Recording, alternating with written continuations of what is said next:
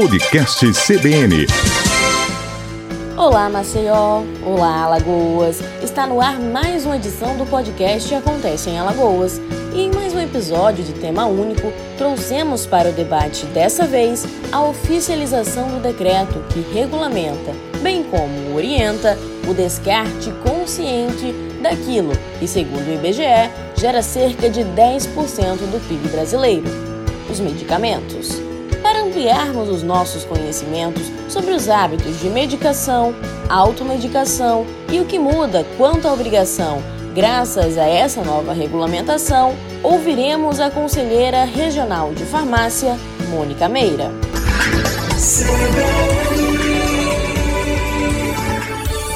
O uso de medicamentos se tornou, além de necessário, frequente e até banalizado pelos brasileiros, uma pesquisa realizada pelo Conselho Federal de Farmácia, junto à Datafolha, por exemplo, mostrou que a automedicação era comum a pelo menos 77% dos brasileiros no ano de 2019.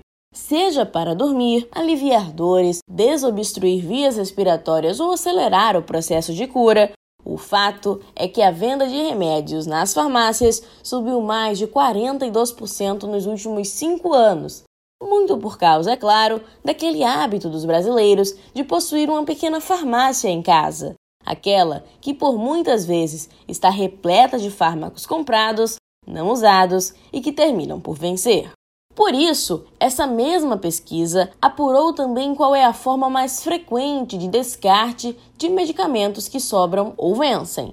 E 76% dos entrevistados indicaram maneiras incorretas para a destinação final desses resíduos. A maioria da população descarta as sobras de medicamentos ou medicamentos vencidos no lixo comum, e quase 10% afirma que jogam os restos no esgoto doméstico, como pias, vasos sanitários e tanque. Trazer esse dado à tona é causar não somente impacto e alerta quanto ao consumo de determinadas medicações, bem como explanar os prejuízos que andam lado a lado com o descarte irregular dos medicamentos de validade ultrapassada. Esse mesmo descarte incorreto de medicamentos vencidos, estragados ou em desuso pode ocasionar desde intoxicações em pessoas desavisadas até estragos significativos ao meio ambiente. Sobre esse detalhamento, quem esclarece é a conselheira regional de farmácia, Mônica Meira.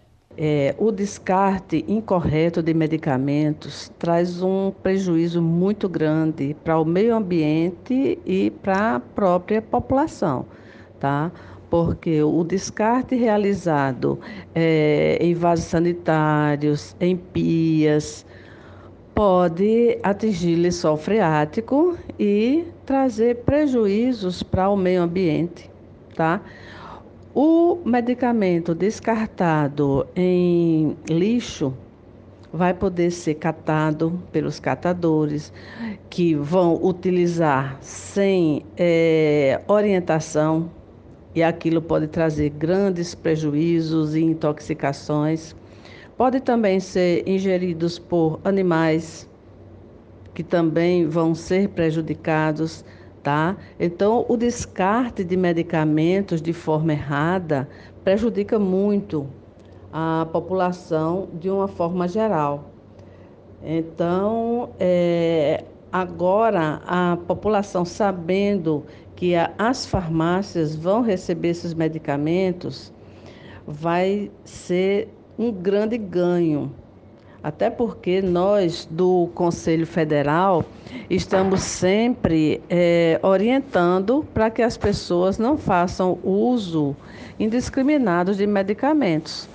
Mas se a pessoa tem na sua casa é, medicamentos que estão em desuso, na hora que eles acharem que deve, vão utilizar. E aquilo vai, prejudicar, vai, vai prejudicar muito a sua saúde. Então, esse decreto foi realmente de grande importância.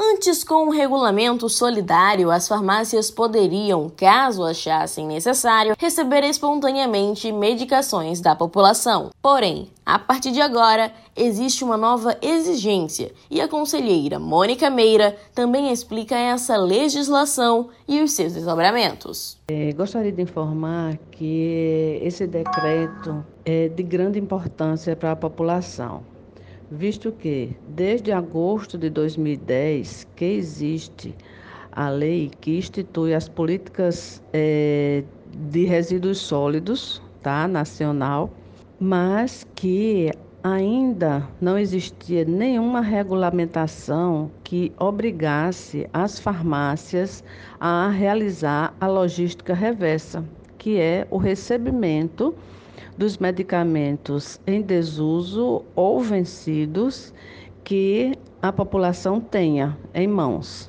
certo? Então, esse decreto foi muito importante, muito importante porque é, a população agora vai ter onde é, descartar, vai saber onde descartar. E é, por esse decreto ter sido regulamentado agora durante a pande pandemia, não, não tem impedimento, não tem é, prejuízo nenhum para a população nem para as farmácias, visto que o governo dá um prazo de até dois anos para que as farmácias das capitais e cidades com mais de 500 mil habitantes se adequem e as farmácias de municípios com menos, ou melhor, com mais de 100 mil habitantes, é, tem um prazo de cinco anos para que isso aconteça. Uma coisa que é importante nesse decreto é que ele é, responsabiliza por essa logística reversa toda a rede farmacêutica, ou seja, os fabricantes de medicamentos, os importadores, distribuidores e as farmácias e drogarias, tá? Então, esse custo que antes era só para a farmácia e por isso que isso se tornava é, muito difícil de acontecer, né, porque aumentaria os custos da farmácia, hoje será dividido por toda essa rede.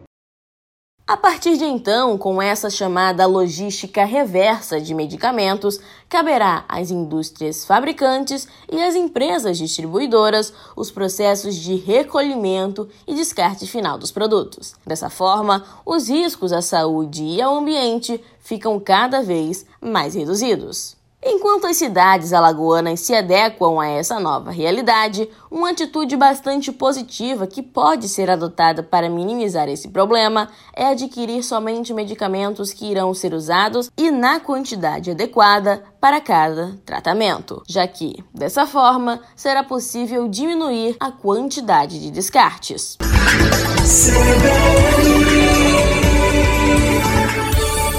O Acontece em Alagoas fica por aqui. Para mais notícias do Brasil e do Estado, acesse o nosso site cbnmaceió.com.br. E se você tem dúvidas ou sugestões, pode entrar em contato conosco pelas redes sociais. É só procurar por Acontece em Alagoas ou CBN Maceió. Até a próxima!